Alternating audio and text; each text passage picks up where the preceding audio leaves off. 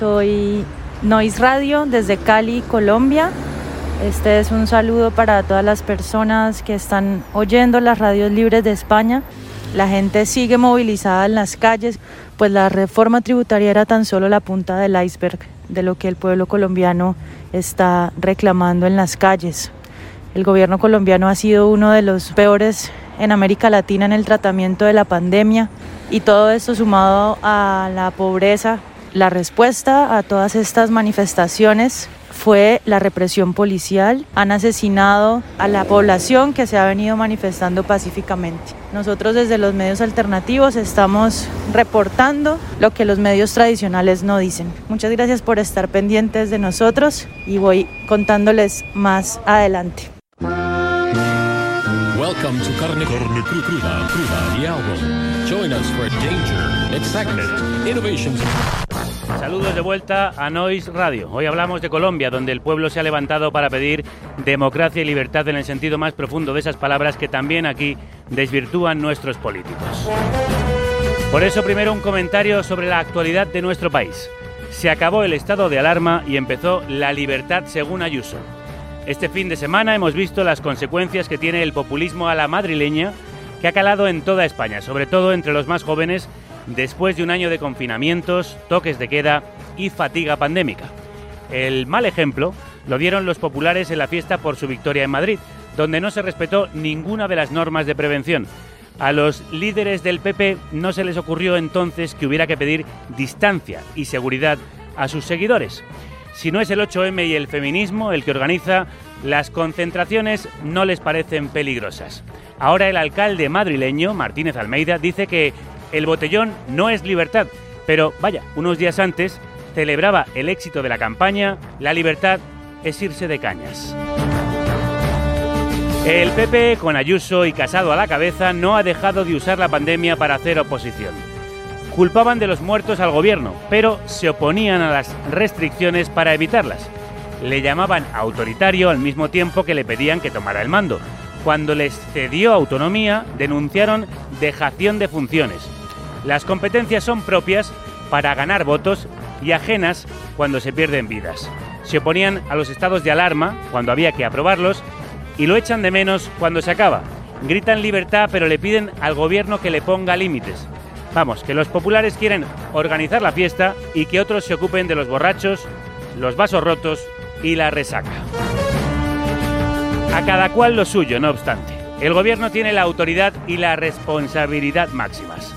Las autonomías llevan meses pidiéndole una nueva herramienta legal, menos lesiva que el estado de alarma, que permita imponer medidas sin tener que pasar por los tribunales, con la consiguiente pérdida de tiempo, energía e igualdad jurídica. Sánchez no lo ha hecho, ni tampoco nos ha contado por qué, y ahora se apresura a anunciar que lo estudiará después del desmadre a la madrileña del fin de semana. Llegan tarde y mal, les falla la previsión y por eso improvisan. También les falla la comunicación, dentro y fuera. No nos explican sus decisiones ni se las explican a sí mismos. El ministro de Justicia publicaba este lunes un artículo en El País justificando que no hacían falta más leyes, al mismo tiempo que su gobierno le contradecía anunciando el posible cambio legislativo si el Supremo no avala la situación actual. La mano izquierda no sabe lo que hace la mano derecha. El desmadre también ha llegado a la Moncloa. Dicen una cosa y la contraria. Para escapar de las trampas del PP caen en otras y nosotros con ellos. La irresponsabilidad de la derecha, a la que llaman libertad, debería ser contestada por la izquierda con un ejercicio responsable de la misma. Pero parece que estamos en manos de jefes de comunicación y estrategia los que importan más los votos que los votantes. El gobierno y la oposición juegan al gato y al ratón y al final somos los ciudadanos los que quedamos atrapados en el fuego cruzado entre ambas aceras. Bajo el fuego están cayendo los colombianos. La calle está que arde.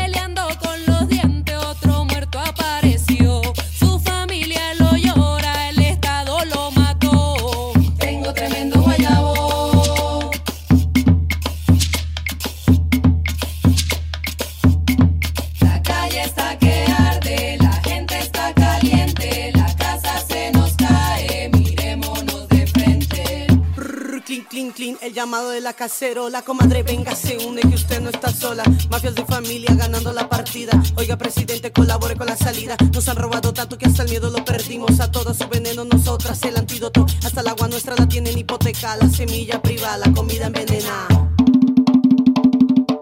Ay, ay, ay, ay, ay, ay, ay, ay. ¿Qué pasa? ¿Qué pasa? Que aquí está matando a muchos. ¿Qué pasa? Absalón, Rosalba, que era la vecina de enfrente, también la callaron, país indolente. Guayabo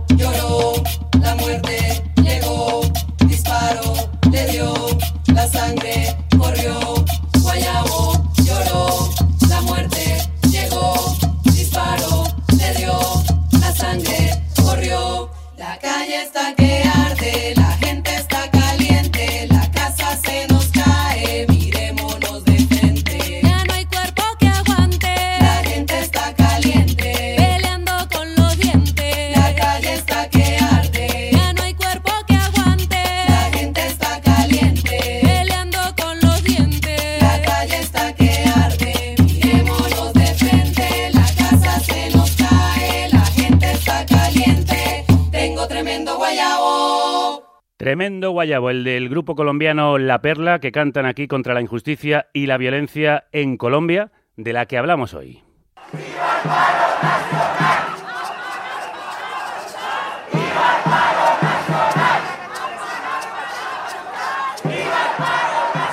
Es muy duro ver cómo la gente en la calle de tu país se está matando. Todos van hoy para allá y a la gente le están disparando, la están desapareciendo, la están judicializando sin ninguna razón.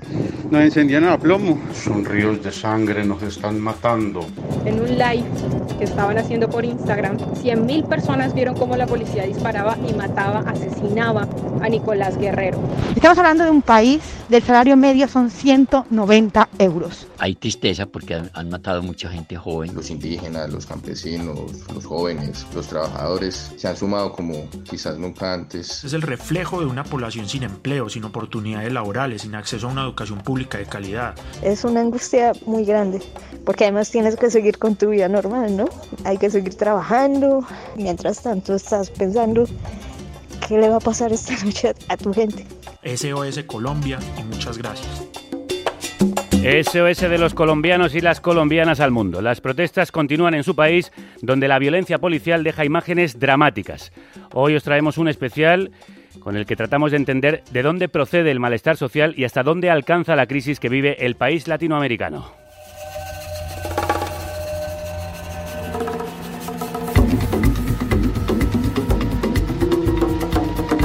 Desde el 28 de abril los movimientos sociales protestan en las calles tras la convocatoria de un paro nacional. El descontento de los colombianos viene de largo y en esta ocasión vuelve a la calle en contra de la reforma tributaria del gobierno de Iván Duque. La brutal represión de los agentes policiales ha indignado a los ciudadanos que reclaman, entre otras cosas, una reforma de las fuerzas de seguridad. La plataforma Grita de la ONG Temblores está registrando y documentando esa violencia policial. Alejandro Rodríguez, antropólogo de la Universidad de los Andes, es coordinador de la misma. Alejandro, crudos días, bienvenido. Muy buenos días a Carne Cruda y muchísimas gracias por la invitación. Brevemente, ¿qué es lo que está pasando en Colombia? Bueno, eh, como lo mostraban ahorita en, en, las grabaciones que usted ponía, ustedes ponían, eh, lo que está pasando ahorita es el reflejo de un descontento social con un gobierno eh, que no está dando garantías para la vida, con un gobierno que gobierna para la guerra. Eh, y asimismo lo que vemos en, en, un, en, un, aumento progresivo de la movilización social que viene desde el año 2019. Eh, hemos visto lastimosamente también un aumento progresivo de la represión eh, y la respuesta violenta por parte de, em, la fuerza pública eh, y también de una agudización de un, discurso estigmatizante y de un discurso de odio que, promueve el, partido de gobierno y en muchas ocasiones el mismo gobierno nacional. Entonces, todo eso a, a, a, nos ha llevado a una, a una difícil situación, a una crisis humanitaria y de derechos humanos en este momento.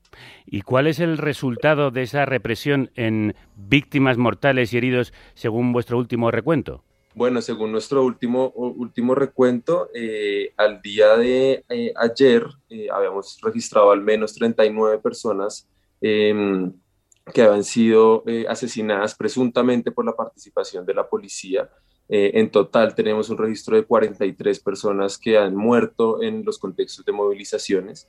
Em, tenemos eh, en un, total de 1.814 eh, situaciones de violencia policial en estas dos semanas y media, más bien.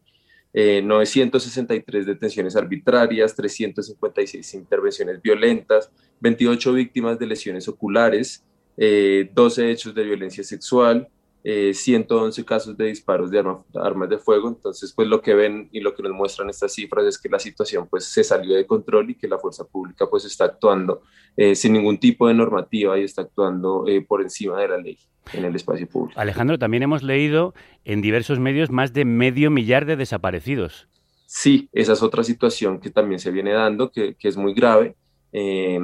digamos, en muchas ocasiones lo que, lo que empieza a ocurrir es que eh, la policía retiene injustificadamente a unas personas, eh, no le da información ni al Ministerio Público ni a las organizaciones de derechos humanos a dónde las están reteniendo. En ocasiones están usando infraestructura pública como eh, portales de Transmilenio de, en Bogotá, por ejemplo, del transporte público, para retener a las personas eh, en lo que llamamos casi que un secuestro express, porque entonces lo que pasa es que los retienen, no se sabe del, paradero de las personas durante dos, cuatro días y mientras todo eso pasa son golpeados, son eh, eh, torturados tanto física como psicológicamente, las personas las amenazan de que las golpean, de que las van a desaparecer.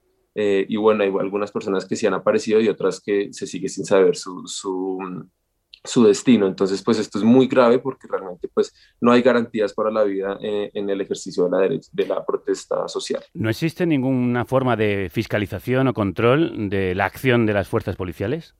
Bueno, pues en Colombia tenemos una situación eh, eh, jurídica hacia las fuerzas hacia las fuerzas policiales y es que eh, pues en, Colombia la policía eh, no hace parte del Ministerio de Interior, sino que hace parte del Ministerio de, de, Ministerio de Defensa, eh, que es algo así como el Ministerio de Guerra. entonces, digamos, esto pues es, muy complejo porque precisamente esto, un efecto de esto es que la, policía no es juzgada por la justicia penal ordinaria, sino que es juzgada por la justicia penal militar. y digamos que de alguna forma esto, según nuestra lectura, pues se vuelve un fuero para eh, para la impunidad, en el que pues hay una justicia especial para, para los policías como si fueran crímenes de, eh, de, guerra o crímenes de, de, militares, pues, eh, y esto pues lo que hemos visto es que permite que, que, haya impunidad. Por otro lado, también los mecanismos de control o los mecanismos de, encargados de hacer las investigaciones, pues vemos que actúan de una forma extremadamente lenta, tanto la Procuraduría como la Fiscalía, eh, y pues las condenas que, que, se emiten ante estos hechos eh, de graves violaciones de derechos humanos pues eh, son, son muy pocas y, son, y van a una, a una rapidez pues extremadamente lenta. Sin embargo, desde el gobierno de Iván Duque responden acusando a los manifestantes de vandalismo, de la violencia. Así es, digamos que la, la respuesta discursiva por parte del mismo gobierno es que la policía está actuando bajo toda normativa eh, que básicamente no se ha cometido eh, eh, o, si se han cometido vulneraciones a los derechos humanos, pues son unos muy pocos casos, digamos, respondiendo a, toda esta narrativa de las manzanas podridas, pero no se reconoce que estructuralmente sí hay una situación de, graves violaciones de derechos humanos por parte de la fuerza pública. Y mientras tanto, pues estigmatizar y juzgar a, la, gran mayoría de personas que se están movilizando pacíficamente, pues de alguna forma legitima ese actuar violento contra la ciudadanía por parte de la fuerza pública. Entonces es muy grave que continúe también este discurso que estigmatiza a los jóvenes eh, y criminaliza también a, los jóvenes pobres especialmente. Entonces eh, a la vez son estas personas las que más han sido asesinadas durante estos días. Para terminar, algo que nos llama la atención y nos cuesta entender, la semana ha comenzado con violencia entre compatriotas. Algunos ciudadanos han atacado a las mingas indígenas. ¿Por qué? ¿Qué es lo que está pasando ahí, Alejandro? Explícanos. Eh, sí, pues realmente es una situación muy, muy compleja que se vivió ayer en la ciudad de Cali, que digamos, es la ciudad donde la, situación ha estado más fuerte. Em, de alguna forma, pues nosotros consideramos que, bueno, esto se sale un poco también de nuestro espectro, que nosotros lo que hacemos es veduría la fuerza pública y vimos eh, ayer que había otras personas de civil eh, digamos, de, de, de barrios y de clases más altas disparando contra indígenas, en ocasiones acompañados por la misma policía. Entonces, esto es muy grave. Eh, algo también que, creemos es que el discurso estigmatizante, el discurso eh, y la narrativa del gobierno y de algunos sectores del partido de gobierno que legitiman el uso de la fuerza contra los manifestantes, de alguna forma crean un escenario propicio que ampara que otros ciudadanos eh, se sientan en la, en la, legitimidad de ir eh, y sacar una pistola y dispararle a, una población históricamente vulnerada como lo es la población indígena. Entonces aquí, digamos, hay un efecto claro entre el discurso estigmatizante eh, las narrativas de guerra y lo, los efectos eh, directos en, en, en, las manifestaciones y en las personas. Por explicar mingas indígenas o las manifestaciones de los grupos indígenas que están teniendo lugar en Colombia. De ellas nos hablaba Alejandro Rodríguez, que como os decía es coordinador de la plataforma Grita dentro de la ONG Temblores. Alejandro, muchísimas gracias y mucha suerte. A ustedes muchísimas gracias por la invitación y bueno, los invito a que sigan Temblores ONG en todas las redes y, y pues a que eh, sigan denunciando y acompañando toda esta difícil situación que viene pasando en Colombia desde hace dos semanas ya. Así lo haremos. Un abrazo muy fuerte.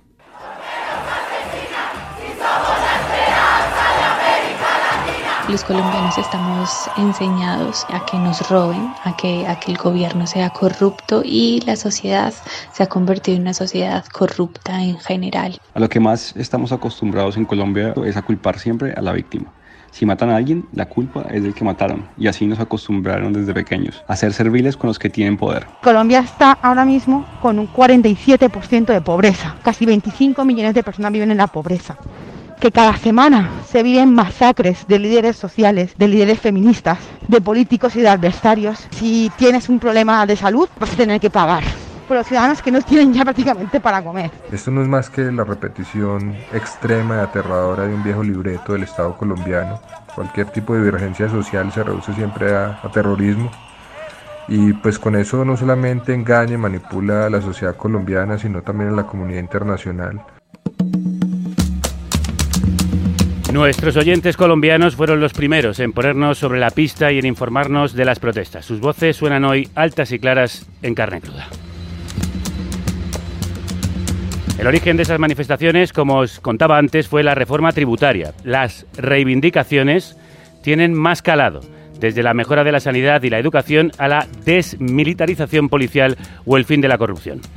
La situación se complica con la falta de alimentos, medicamentos y gasolina, una crisis política, económica y social que hoy analizamos con el periodista José Guarnizo, cofundador del portal colombiano vorágine.co, que está detrás está haciendo el seguimiento de las protestas.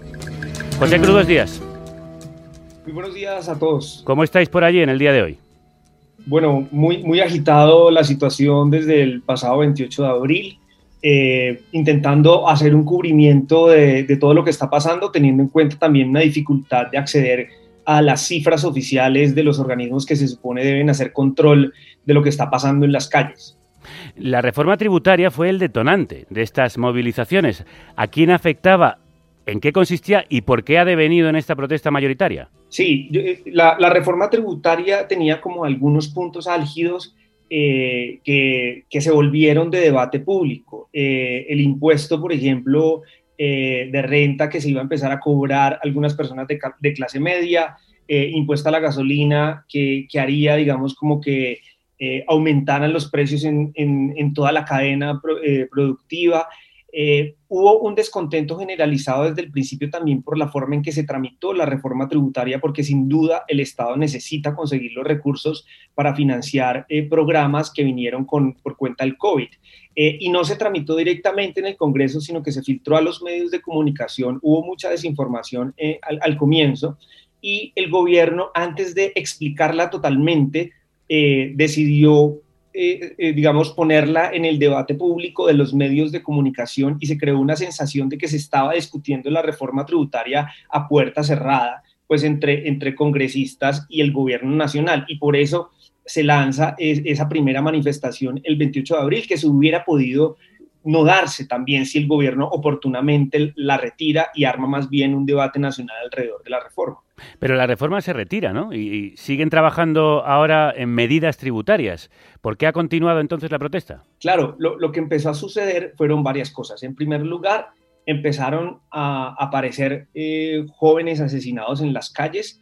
eh, exceso de la fuerza pública y eso hizo que brotara no solamente ya un descontento con la reforma tributaria, sino con, con, la represión en las calles. Yo creo que en este momento es muy difícil saber quién tiene la vocería de las protestas, porque en muchos, digamos, es, es heterogénea, hay gente que tiene unas demandas, otras que tiene otras, y en este momento conjurar el paro es, es, es una tarea muy complicada. ¿Se está organizando la manifestación de alguna forma para eh, concentrar las reivindicaciones en una dirección? ¿Se están lanzando programas o manifiestos de lo que se pide en la calle? Pues hay una cosa que se llama Comité del Paro, que pues, es un grupo de representantes de diversas eh, aristas sociales que, hoy se, se, supone que se iban a reunir con el presidente Duque, pero incluso las, las protestas van mucho más allá. Hay gente que ni siquiera conoce quiénes son los representantes del Comité del Paro y sin embargo están en la calle también protestando y a otra gente que se unió también protestando por diversas deudas que tiene el Estado en este momento con los colombianos. ¿Dirías que es una protesta transversal que amalgama a distintas clases sociales? Pues, sin duda, sin duda. Siento que el tema de, la represión policial en las calles ha hecho, digamos, que, se salga un poco de control.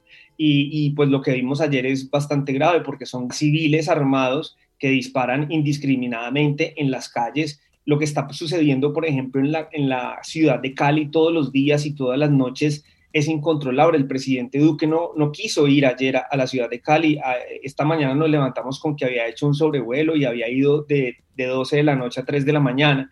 Pero sin duda muchos sectores del país le están pidiendo al presidente Duque que vaya a la ciudad de Cali y, y que, y, y que se apersone de esa situación porque se está saliendo de control. Claro, ¿podría derivar en un enfrentamiento civil? Pues ya hemos visto escenas de enfrentamientos civiles. O sea, lo vimos eh, ayer en Ciudad Jardín, unos, eh, unos eh, señores que, no querían dejar pasar a la minga y, en protesta por los bloqueos, pues sacaron sus armas y sacaron fusiles y sacaron pistolas y empezaron a disparar. Pero también lo hemos visto en las noches anteriores cuando camionetas blancas de vidrios oscuros salen a hacer una especie como de limpieza social y a, y a disparar indiscriminadamente a quienes están en las protestas. ¿Estos son clases altas? En, en, Ciudad Jardín, sin duda, era la gente de ese barrio, la que eh, mucha gente que está ahí mezclada con la policía, pero hay otras protestas también, incluso en los barrios más periféricos. Hay uno que se llama Siloé, y en Siloé ha, ha, ha habido escenas también como de guerra civil. Eh, para explicar a los oyentes españoles y los que nos oyen desde otras partes del mundo y no conocen en profundidad la política colombiana, Iván Duque es presidente del Centro Democrático, el partido fundado por el expresidente Uribe en 2013. ¿Cómo lo calificarías ideológicamente y sus medidas? Pues es un gobierno de, de, de derecha eh, y el expresidente Uribe ha tenido mucho que ver en estas protestas, porque después de que ocurrió la primera salida de la gente a las calles el 28 de abril, el expresidente Uribe mandó un trino en el que eh, casi que pedía usar las armas en las calles a la, fuerza pública y tanto que Twitter borró e, ese trino porque se daba una, incita una incitación a la violencia en, en momentos de, de, mucha ebullición. Y ayer, ojo que también el, el, presidente Duque no quiso ir a Cali, sin embargo, Uribe, que es el expresidente, quien puso a Duque en el poder, publicó otro trino y, y, diciendo pues, que se necesitaba autoridad en la ciudad de Cali y el ministro de Defensa contestó al trino de Uribe diciendo que ya iban para allá y que iban a controlar la situación, como si Uribe fuera quien estuviera dando las órdenes. Y esto no es una apreciación personal ni una opinión, sino lo que pasó en Twitter ayer. José, no te retires, que vamos a saludar a otra compañera. El mundo está mirando a Colombia desde hace ya varias semanas. Conectamos con Silvia Viñas, copresentadora de nuestro programa colaborador El Hilo Podcast. No solo la noticia. No solo la noticia. No solo la noticia. La historia. La historia. El Hilo. El podcast que desenreda la realidad detrás del titular. Producido por Radio Ambulante Estudios. Escúchalo en elhilo.audio, cada viernes en la red y en su sección mensual en carnecruda.es. Así es, cada mes nos ayudan a conectar con las historias de Latinoamérica y acaban de lanzar un especial Colombia no duerme, que sin duda os recomendamos escuchar. El derribo de la estatua del español Sebastián de Belalcázar, el fundador de la ciudad.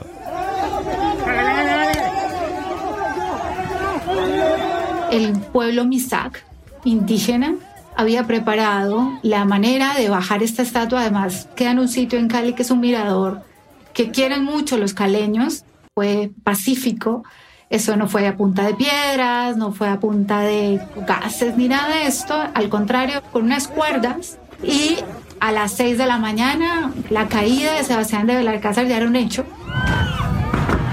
¡Ay, ay, ay, ay! Tumbaron la estatua. Silvia Viñas, como siempre, un placer saludarte, bienvenida. Gracias. Decidisteis cambiar la programación del hilo para escuchar lo que estaba ocurriendo en Colombia, ¿por qué?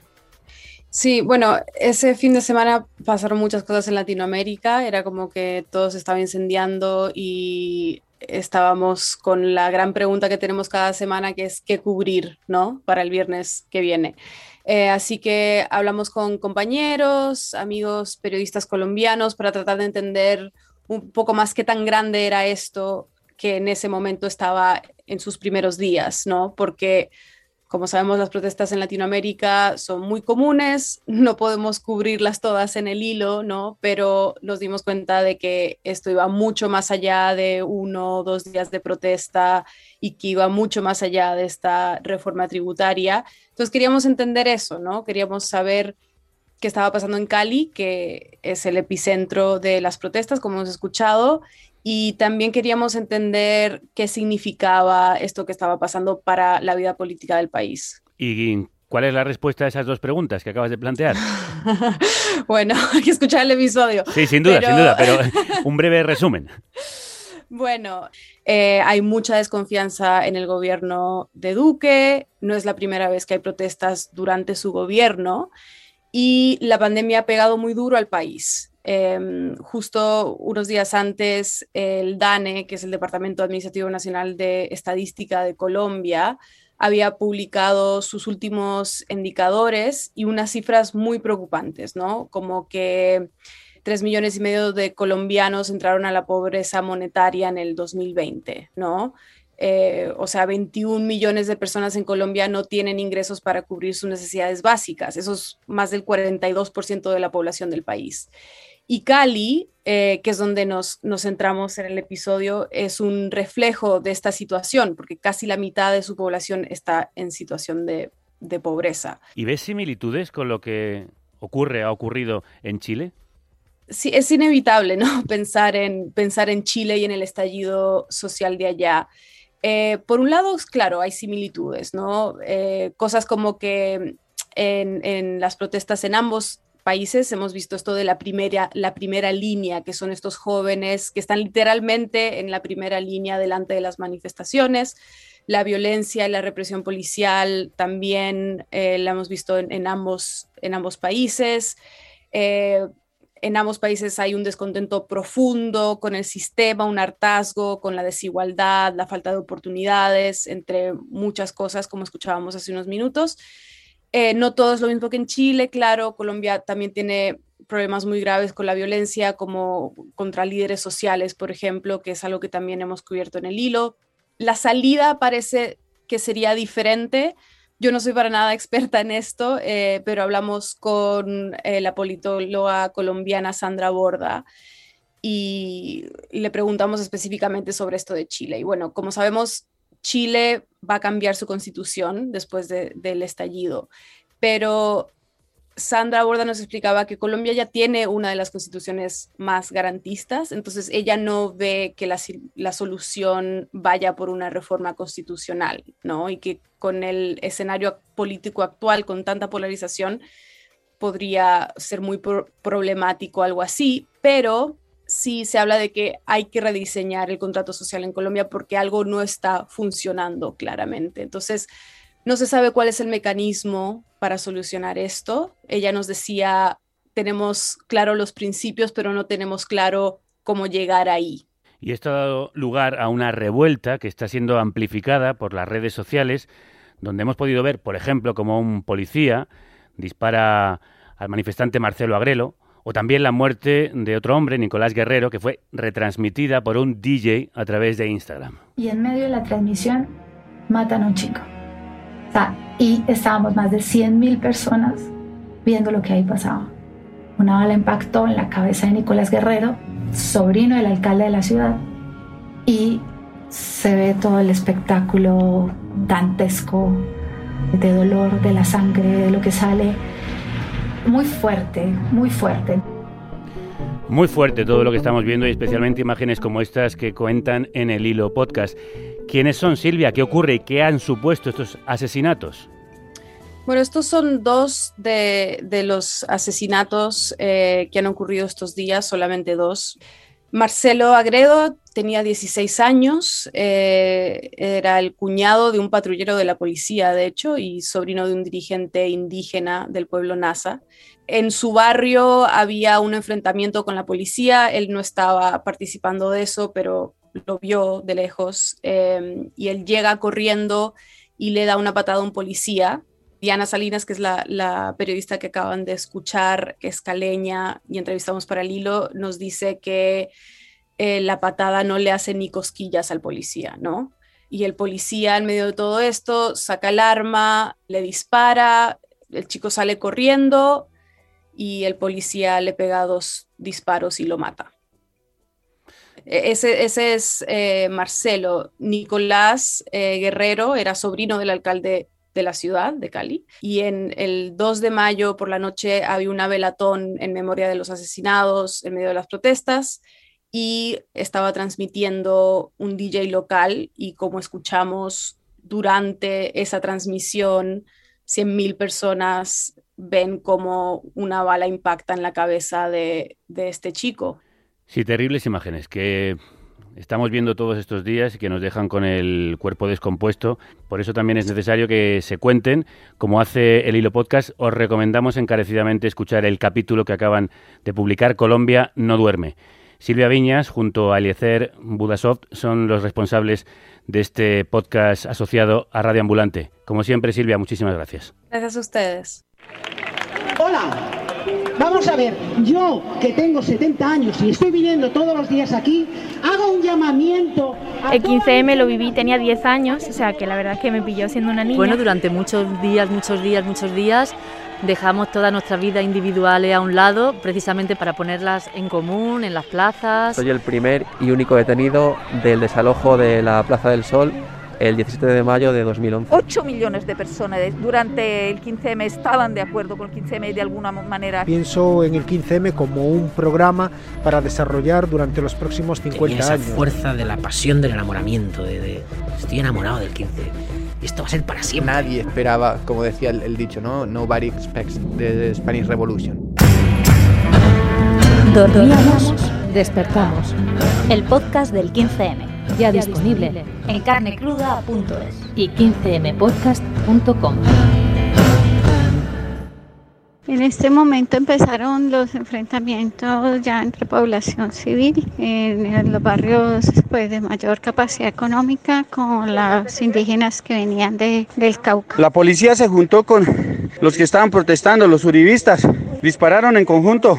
Hacemos un SOS nacional internacional que por favor haga un SOS ante el gobierno por el tratamiento que se le está dando a las comunidades que están ejerciendo su derecho a la participación. Hirieron a hirieron a ocho compañeros con, con tiros de proyectil. Esto se convirtió en un ataque a la minga sabiendo que nosotros vinimos de manera pacífica, digamos, de parado el derramamiento de sangre, pero aquí nos están disparando y ya se juntó la fuerza pública con la gente de plata para seguirnos matando.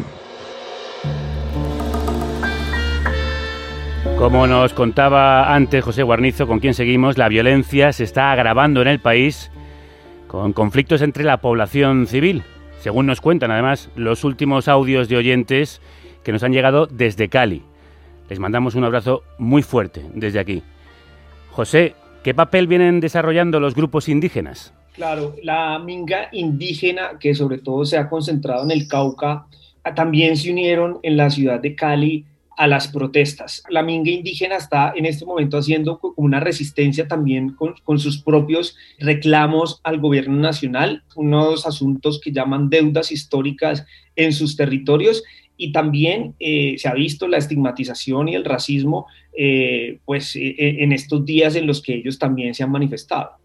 ¿Tiene algo que ver lo que está sucediendo con la descomposición que la violencia de décadas ha dejado en Colombia? Claro, es que aquí salen a flote varias deudas históricas y, varios asuntos que han, permanecido ahí. la, minga indígena, yo recuerdo haber estado allá en el Cauca hace dos años eh, hace tres años también en el Cauca cuando bloquearon la vía panamericana y son demandas que, que están ahí hace muchos años y los indígenas lo que hicieron fue simplemente como unirse como a todas estas protestas a nivel nacional. Eh, ha habido saqueos y hay quien señala a disidentes de las FARC. Por eso también te preguntaba si tiene alguna relación con el proceso de paz, con la violencia anterior.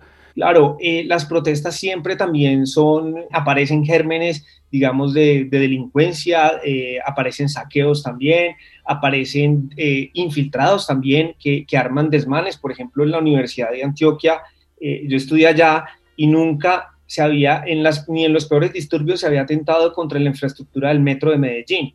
Y, pues en estos días vimos como unos hombres encapuchados quemaron una de las estaciones de Metroplus que hace parte de Medellín. Y esto habla también un poco como la desconfianza que hay alrededor de infiltrados para delegitimar la protesta también reconociendo que, que, ha habido muchos delincuentes que, que han aprovechado eh, este momento de confusión y de caos. Algo que también, por cierto, vimos en las protestas en Chile. José Guarnizo es periodista cofundador del portal colombiano vorágine.co. José, muchísimas gracias, un abrazo muy fuerte y muchísima suerte. Gracias a ustedes, que estén bien. No he sido mucho lo perseguida, algo me cuida la caminada acompaña en motoneta hasta la puerta en mi casa.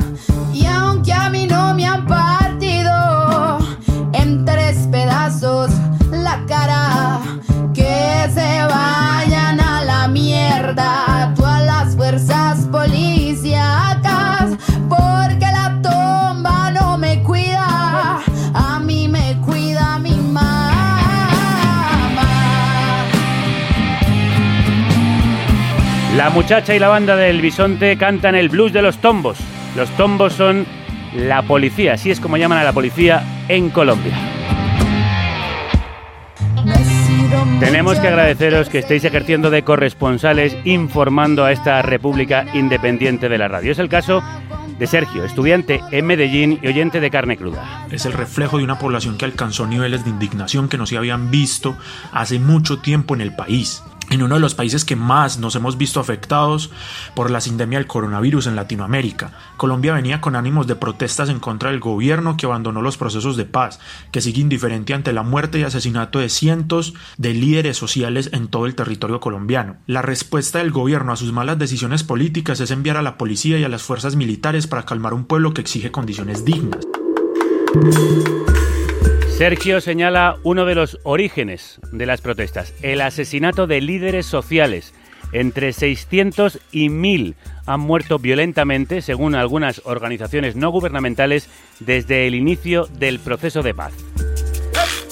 Bajo el lema Nos están matando y SOS Colombia, la diáspora se manifiesta en el extranjero pidiendo una respuesta internacional a lo que está ocurriendo en el país. Elena Gómez, crudos días. Crudos días, manifestaciones en París, Londres, Berlín, Nueva York, Ginebra, Madrid o Barcelona han reclamado un pronunciamiento mayor contra la gestión de la crisis del gobierno colombiano. Natalia Munevar forma parte de la organización de las concentraciones en Madrid este es un punto de quiebre en la historia del país que no podemos dejar pasar. Entonces nos movemos, en Madrid hemos tenido casi que movilizaciones a diario. Hubo una movilización desde la Puerta del Sol hasta el Ministerio de Exteriores, que eran como más de 8.000 personas. Natalia es activista del grupo político Polo Democrático Alternativo de Colombia, exiliada política en España desde hace 15 años. Mi padre es desaparecido político, él fue el primer promotor de los diálogos de paz en Colombia entre el gobierno de Colombia y la coordinadora guerrillera Simón Bolívar. Lo desaparecieron mientras llevaba a cabo los diálogos, razón por la cual se rompieron los diálogos de paz. Su madre es activista feminista súper brava en el país. Estuvo también refugiada muchos años aquí en España y ahora volvió a Colombia y en este momento vive en el campo en medio de todo el conflicto y está pasando una situación muy difícil por el bloqueo de las carreteras, por el ejército, pues los alimentos están escaseando. Hablo con Natalia por Skype y se alegra cuando le digo que prefiero no activar la cámara para tener una mejor conexión. Acaba de hablar con su madre y ha estado llorando. Y ella montó una especie de despensa de alimentos en el pueblo. Normalmente compraba, hacía una compra que le duraba una semana durante el COVID y la gente iba a pedirle comida y me llamó a decirme que los alimentos ya están escaseando, o sea que no consigue panela, huevos, arroz. Una situación pues, que está afectando a varias regiones del país. Mm, desde el exterior la diáspora lo está viviendo con una fuerte presión, me dice Natalia, y la responsabilidad de conseguir una respuesta internacional porque esto supera a la colombianidad en muchos aspectos, precisamente por estar atravesada por todo el conflicto armado de más de 70 años, donde tenemos el narco más peligroso del mundo, eh, donde tenemos a los grupos paramilitares más violentos del mundo, el ejército más grande de América Latina el pueblo se está enfrentando a eso, a toda esa cantidad de violencia. Entonces ahora mismo es como un momento de nosotros de estar presentes, de movilizarse y de levantar esa voz. La ONU ha pedido garantizar el derecho a la libertad de reunión pacífica y a la protesta. Y el secretario general de la Organización de Estados Americanos, Luis Almagro, ha condenado los casos de tortura y asesinato cometidos por las fuerzas del orden. La intención, obviamente, con esta movilización es que nosotros sí que nos podemos mover, ¿no? en el sentido de que en Colombia la movilización se, se ve amenazada obviamente por la muerte directamente, ¿no? Y por la desaparición de las personas que están en la calle y con esa valentía aún así asumen esa acción. ¿no? el objetivo es conseguir una mayor implicación internacional y también de España. Eh, y presionar pues al gobierno de España para que se pronuncie, ya sea con una posible suspensión de las relaciones entre España y Colombia con una red de ayuda humanitaria internacional. Para Natalia, esta es una oportunidad para acabar con el neoliberalismo que nos debe implicar a todos. Por eso invita a la sociedad civil de todos los países a unirse a la marcha que preparan en Madrid para el próximo sábado. Este estallido social, no, esta primavera latinoamericana, la estábamos esperando hace muchísimos años en Colombia, pero pues tampoco esperamos realmente que la reacción fuera tan, tan violenta y eso hace que la incertidumbre pues obviamente sea mayor. Una de las claves para hallar la solución a nivel internacional es reconocer que continúa una grave crisis humanitaria en muchas zonas del país. Crisis humanitaria que el Estado colombiano niega. Cuando en Colombia se habla de temas humanitarios siempre se refieren a la crisis venezolana, que por supuesto también es muy muy grave, pero sobre todo en la, en la, en la frontera colombo-venezolana la situación es muy dramática desde la perspectiva humanitaria y yo creo que por parte de otros actores internacionales no se ha sido consciente de eso y de la continuidad de la violencia en zonas remotas eh, del país. Escuchamos a Francisco Rey, codirector del Instituto de Estudios sobre Conflictos y Acción Humanitaria del IEK, coautor de Colombia, cómo construir la paz. La noticia de que se llegara a unos acuerdos de paz en el 2016 fue sin duda de las mejores noticias que hemos tenido pues, en los últimos años pero tal vez la comunidad internacional vio eso con mucha autocomplacencia y no ha puesto en marcha los mecanismos de seguimiento del cumplimiento de los acuerdos. Y yo creo que ha habido una gran responsabilidad internacional en, eh, durante estos cuatro años bueno, primero premiar al presidente Santos con el Nobel, que yo creo que ya fue un poco exagerado en esa época, cuando el plebiscito en Colombia se había saldado con un resultado muy peligroso, y ser demasiado suave en no combatir algunas señales que se iban dando de autoritarismo, de falta de combate a los crímenes contra defensores y defensoras de derechos humanos o desmovilizados de las FARC y yo creo que se iban dando señales de que los acuerdos de paz no iban bien y que el gobierno Duque no estaba haciendo los esfuerzos suficientes para cumplirlos. Eso se ha puesto de manifiesto ahora con estas protestas y con una respuesta eh, militar y muy incomprensiva y muy poco empática. Francisco ve una relación entre la violencia desproporcionada de estos días y el proceso de paz no cumplido. Yo creo que hay muchos sectores de la Fuerza Armada, tanto en la policía como en los militares, que no ha aceptado de buen grado los acuerdos de paz y siguen anclados en una lógica de combate contra el terror y de que todo vale. El conflicto colombiano fue especialmente dramático con el lamentable tema de los llamados falsos positivos, chicos jóvenes que eran, fueron asesinados por el ejército y presentados como dados de baja como si fueran eh, miembros de las FARC, más de 6.200 personas y en las Fuerzas Armadas y en la policía sigue habiendo muchos sectores que han sido muy impermeables a ciertas transformaciones tras el proceso de paz. Por eso la implicación internacional debería ser mayor, según Francisco, para asegurar que se alcance la paz y mejorar la situación. Como antes decía Natalia, a quien mando un fortísimo abrazo, este conflicto sobrepasa la colombianidad, nos apela más allá de las fronteras de Colombia. Elena, muchísimas gracias. A vosotras. Mis amigos se quedaron igual que tú. Este año se les acabaron los juegos, juegos. Únanse al baile de los que sobran. Nadie los va a echar de más. Nadie los quiso ayudar de verdad. Los Prisioneros es un grupo chileno, cuando la escuches vas a ver la letra. Y esta canción es un himno, sobre todo en la juventud, porque eso es otra cosa. Lo que está sucediendo en este momento, los muertos los está poniendo en la juventud. Los Prisioneros es un grupo de rock latinoamericano. Y claro, pues ahí se ven como representados, es bellísimo. sobre las cabezas y no fue tan verdad porque esos juegos al final terminaron para otros con laureles y futuros y dejaron a mis amigos Únete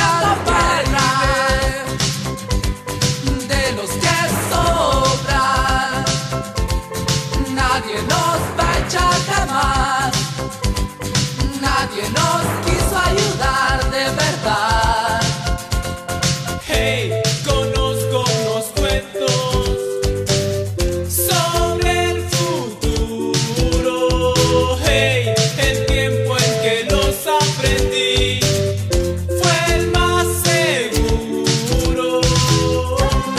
El baile de los que sobran, del grupo chileno Los Prisioneros, como nos decía Natalia. Una de las canciones que suenan estos días en Colombia y que escuchan los jóvenes. Nos lo contaba ella que se puso en contacto conmigo para ayudarnos en la elaboración de este programa, por lo que le mando este sincero agradecimiento.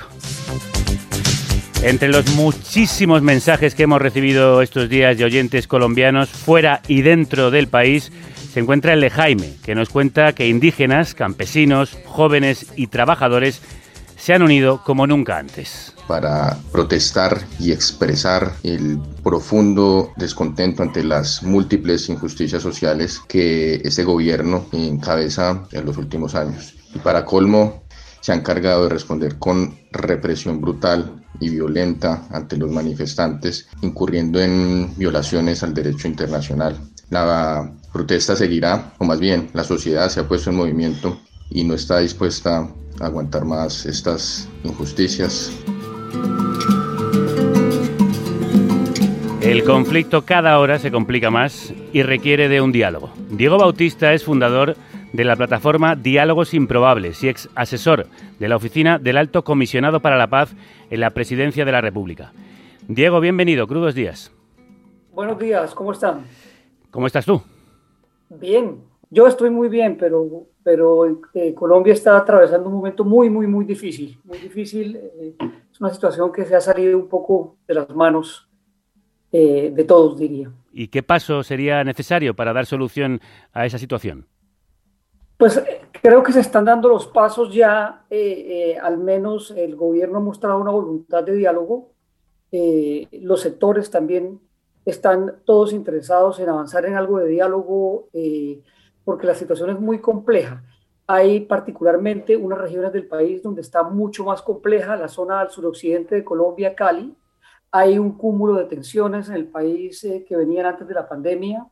Con la pandemia se han eh, atizado todos los problemas y ha habido un manejo, por decirlo menos, muy regular de la administración de la crisis por parte del gobierno. Hay, además de los, de los problemas de desempleo, falta de oportunidades, hambre en algunos sectores, se acumulan también eh, unos viejos conflictos que tienen que ver con reclamos eh, de los indígenas y confrontaciones y conflictos que vienen con campesinos y sectores empresariales de esa parte del país. ¿Y esa violencia que estamos viendo tiene algo que ver también con un proceso de paz mal desarrollado e inacabado? Absolutamente, yo creo que eh, mucho tiene que ver con eso. El país tiene una serie de conflictos que se han tratado de resolver a través de muchos pactos, eh, muchas promesas para desmontar eh, los paros y además de esto, pues el gran pacto que se había logrado para desmontar un conflicto de 50 años en Colombia, desarmando una guerrilla de más de 12.000 personas, no se está cumpliendo, no se está cumpliendo a cabalidad como debería haberse cumplido. El proceso de paz eh, pretendía, eh, luego de ponerle fin al conflicto, de desarmar a las FARC, empezar un, proceso de construcción de paz que iba eh, con empezar a saldar la deuda social con muchos territorios del país y también generar una construcción de tejido social y llegar a zonas como las que hoy, la zona de Cali queda muy cerca al, norte del Cauca, que era una zona de mucho, mucho conflicto, hacer unas inversiones eh, sociales fuertes en esos territorios y eh, que el control del Estado en términos de seguridad llegara pronto, porque el espacio que dejaron las FARC ha sido ocupado desafortunadamente por otros grupos eh, armados que han reemplazado el control territorial. ¿Crees que sentándose a hablar con el gobierno se encontrará el camino de salida? Yo creo que sí, pero esto es un diálogo que va mucho más allá del diálogo político. Hay que hacer un proceso de diálogo con los políticos, pero también hay que incorporar una conversación en la que estén sectores sociales, líderes de la movilización y que se involucren desde las regiones también los actores que hoy eh, están eh, viendo cómo suceden las cosas en las calles y, y están esperando el gobierno central que resuelve. De conversaciones sabe mucho Diego Bautista, es fundador de la plataforma Diálogos Improbables. Esperamos que ese diálogo, Diego, se transforme en diálogo probable. Muchísimas gracias. Ojalá que sí. Muchas gracias a Un abrazo muy fuerte. Bueno. La lucha por la justicia social en Colombia y la violencia que sufren quienes la defienden viene de lejos, de muy lejos. Enseñar he enseñado bien poco. Si acaso siempre pretendí enseñar a pensar con libertad. Fuiste el primero que se atrevió a hablar de salud pública en este país. A partir de este momento, eres imprescindible para el futuro de este país. Por las manos te llevas a la boca todas las bacterias recogidas durante el día. Tú y yo sabemos que si Dios de verdad existe, a él no le va a preocupar si lo adoramos o no. Héctor Abad Gómez fue un médico y activista en pro de los derechos humanos y de la salud pública, defensor de la libertad en la Colombia de los años 60, 70 y 80. Un hombre que fue asesinado por defender sus ideales. Su lucha puede verse ahora en los cines en el largometraje hispano-colombiano El olvido que seremos, una obra maestra dirigida por Fernando Trueba, escrita por David Trueba e interpretada por un inmenso Javier Cámara. Se trata de la adaptación cinematográfica de la obra homónima de su hijo Héctor Abad Faciolince, el hermoso libro, ahora transformado en conmovedora película que recupera la vida de su padre.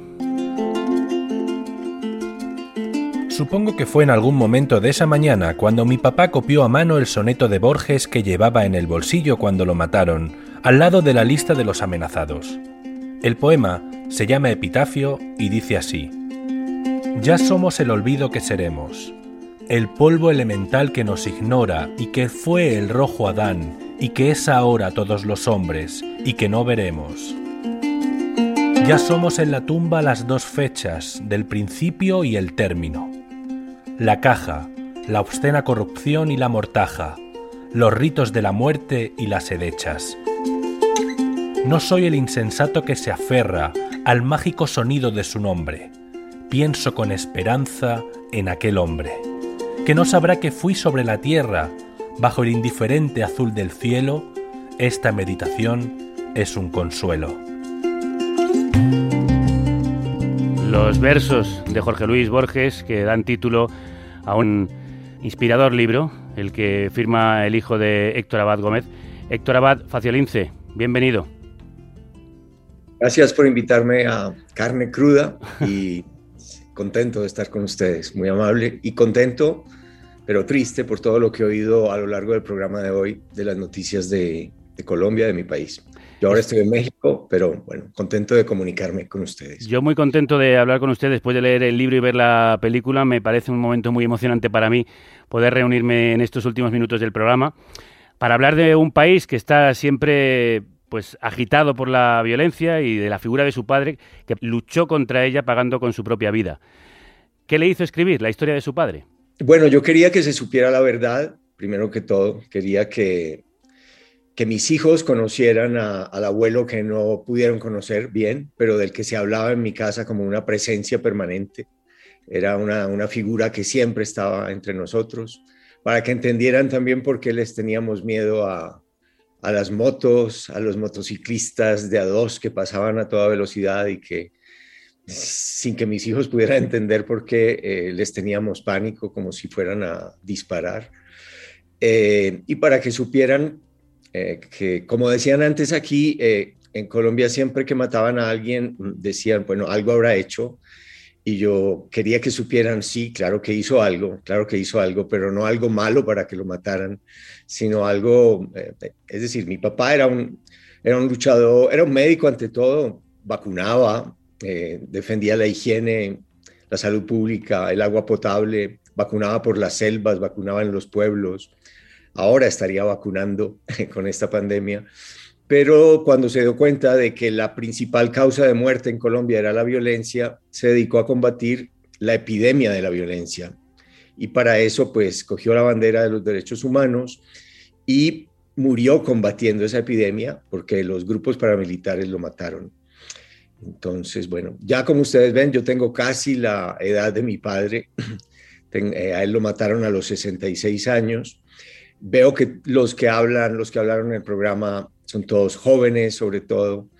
Eh, yo vengo de, de digamos, de otras violencias. Mi papá venía de la violencia de la guerra liberales y conservadores, la guerra civil de mediados del siglo XX.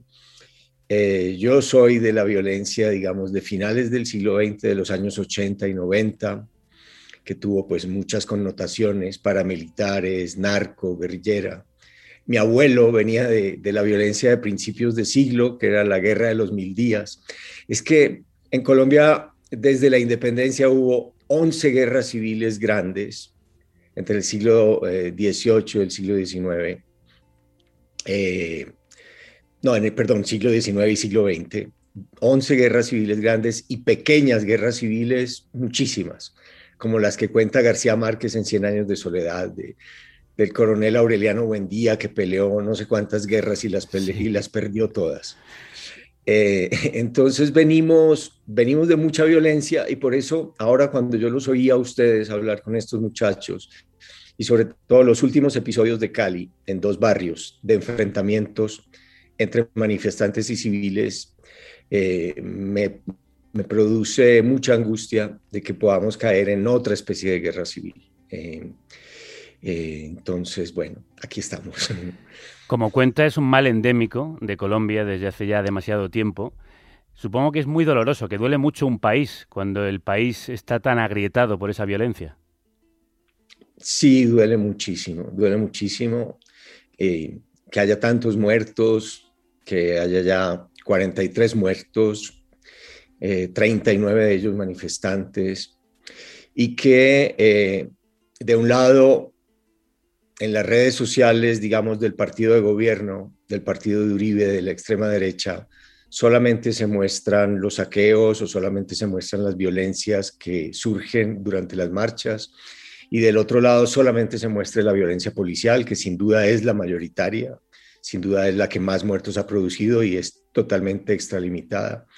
Eh, pero pero no nos vamos a entender nunca y vamos a caer cada vez en más violencia si no se reconoce algo de culpa en la, en la propia marcha y si y los otros no reconocen que la fuerza policial está totalmente salida de control y están matando, eh, están matando de una manera indiscriminada. Entonces, digamos que yo como, no sé, con, con el dolor de mis canas, eh, pediría, pediría un poco de, de calma si se puede, de diálogo si se puede, y, de las menores, es decir, yo sé que se necesitan las manifestaciones, estoy de acuerdo con ellas, pero ojalá se controlen a esos grupos que llegan a las acciones. De hecho, que lo único que hacen es darle justificaciones injustificables, pero darles justificaciones a los que quieren mano dura y que se dispare y que haya muchos muertos.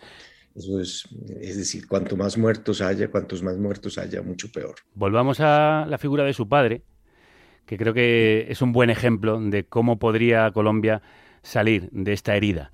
Cuenta que hasta que no escribió el libro no fue capaz de quemar la camisa ensangrentada que llevaba su padre ese 25 de agosto de 1987 y que usted guardaba. ¿Por qué? Bueno, esa camisa era como, como una, no sé, como un símbolo que me decía, eh, recuerda, no te olvides, tienes una especie de deuda con esta sangre, tienes que contar esto. Cuando ya lo pude contar, eh, eso produce como una sensación de, de tranquilidad, de que ya el recuerdo no es obligatorio, de que ya no tengo que rumiar en mi cabeza todo el tiempo ese dolor, que ya se lo entregué a los demás, que ya le conté a mis hijos lo que había pasado, les conté a mis hijos lo que había pasado, para empezar, y luego pues a los lectores que quisieran leerlo. Entonces, eso produce como un descanso, es decir, ya puedo enterrar tu sangre, hacer ese rito funerario de la cremación casi y, ya eh, cumplí con un, con un deber que, que, en el caso de mi padre no era un deber de venganza, porque en mi casa nunca hubo violencia, sino de venganza simbólica, digámoslo así, de, de eh, si te acuerdas de Hamlet, en Hamlet eh, el fantasma del rey le pide a Hamlet dos cosas, que lo recuerde y que lo vengue.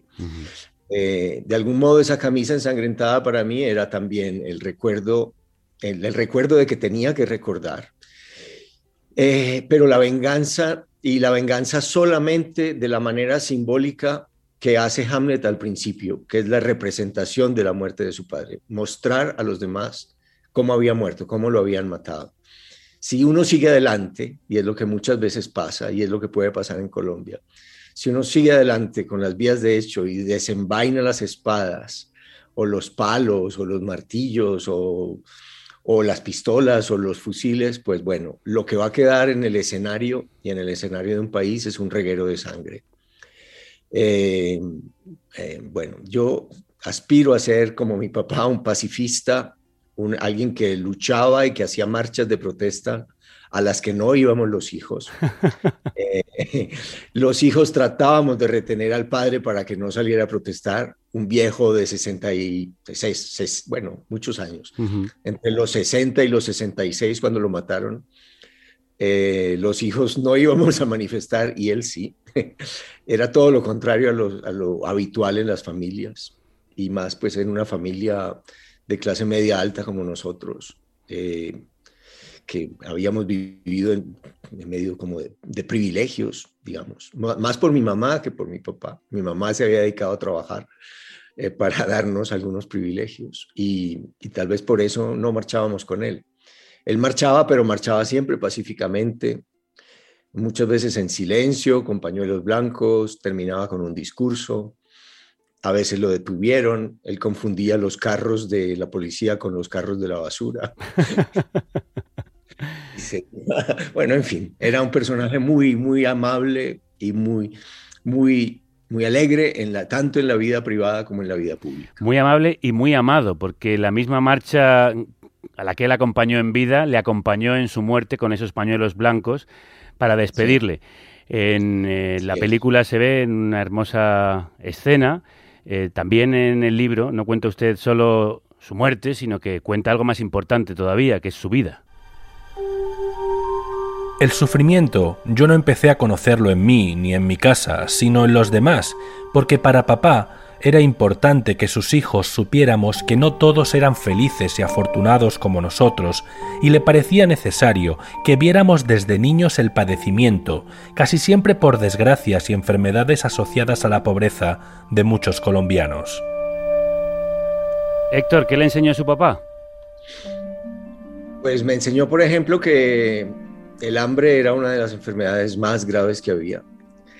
Eh, mi hermana mayor recuerda que la llevó al hospital infantil a mostrarle a un montón de niños desnutridos y que le preguntaba, ¿qué tiene este niño? Ah, no, no tiene nada, tiene hambre. ¿Qué tiene este otro niño? No tiene nada, tiene hambre. Lo único que le hace falta es leche y huevos y agua limpia. Nos enseñó a, sí, a, a, sentir solidaridad en el sufrimiento de los demás y a, que entendiéramos que nosotros éramos los hijos de un médico y de una señora que tenía una empresa y que éramos unos privilegiados y que teníamos que ser solidarios, empáticos con el sufrimiento de los otros. Él estaba convencido de que usted llegaría a convertirse en escritor, como así ha sido. Eso creía él, que estaba medio loco. ¿Ha escrito todos estos años pensando en él como posible lector? ¿Ha escrito para su padre? Pues sí, de alguna manera. Mi hija hizo un documental sobre él que se llama Carta a una sombra, eh, porque yo dije que alguna vez o escribí, tal vez en el olvido que seremos, sí, que todo lo que había escrito no era más que una carta a una sombra, que lo había escrito para él. Sí, él tenía mucha más confianza en mí como escritor de la que yo tengo y cuando dudo, porque muchas veces dudo, todos los días dudo, eh, para seguir adelante lo que pienso es, bueno, mi papá confiaba en mí eh, y pensaba que yo escribía bien, sigamos escribiendo, aunque a mí no me guste tanto como a él. Tenía muchísimo criterio su padre, siga haciéndolo por favor, seguiremos disfrutando de sus libros. ¿Ha visto la película, imagino?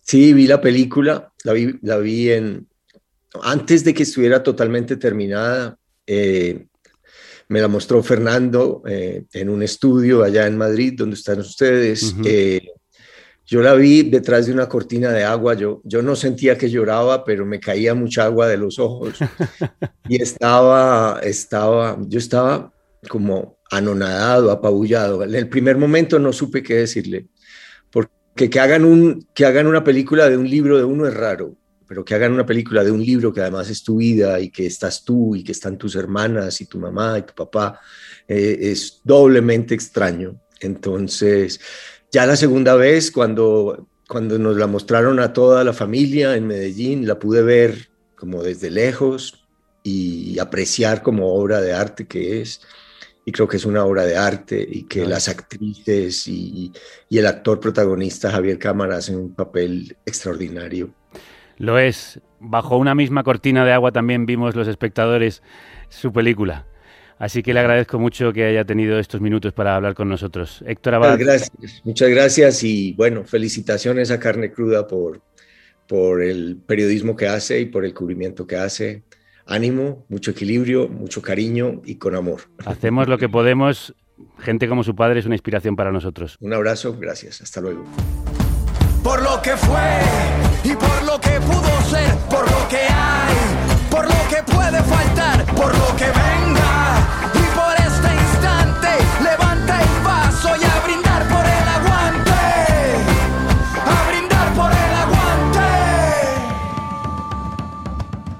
Aguantamos al ateo, al mormón, al cristiano, al budista, al judío, aguantamos al pagano, aguantamos el que vende balas y el que las dispara, aguantamos la muerte de Lennon, la de Víctor Jara, aguantamos muchas guerras, Vietnam, la guerra fría, la guerra de los 100 años, la guerra de los 6 días, que aguanten la revancha, venimos al desquite, hoy nuestro hígado aguanta lo que la barra invite.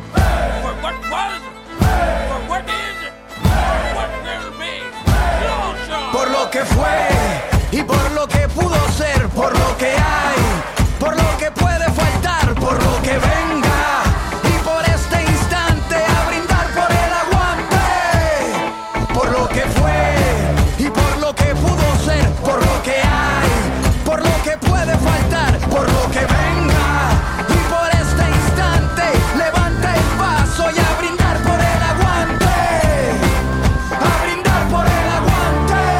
René Pérez, residente de calle 13, ha dedicado su tema El aguante a Colombia. Así resiste la ciudadanía que pide a sus dirigentes que estén a la altura del pueblo. Aguante Colombia. Y que la radio se acompañe.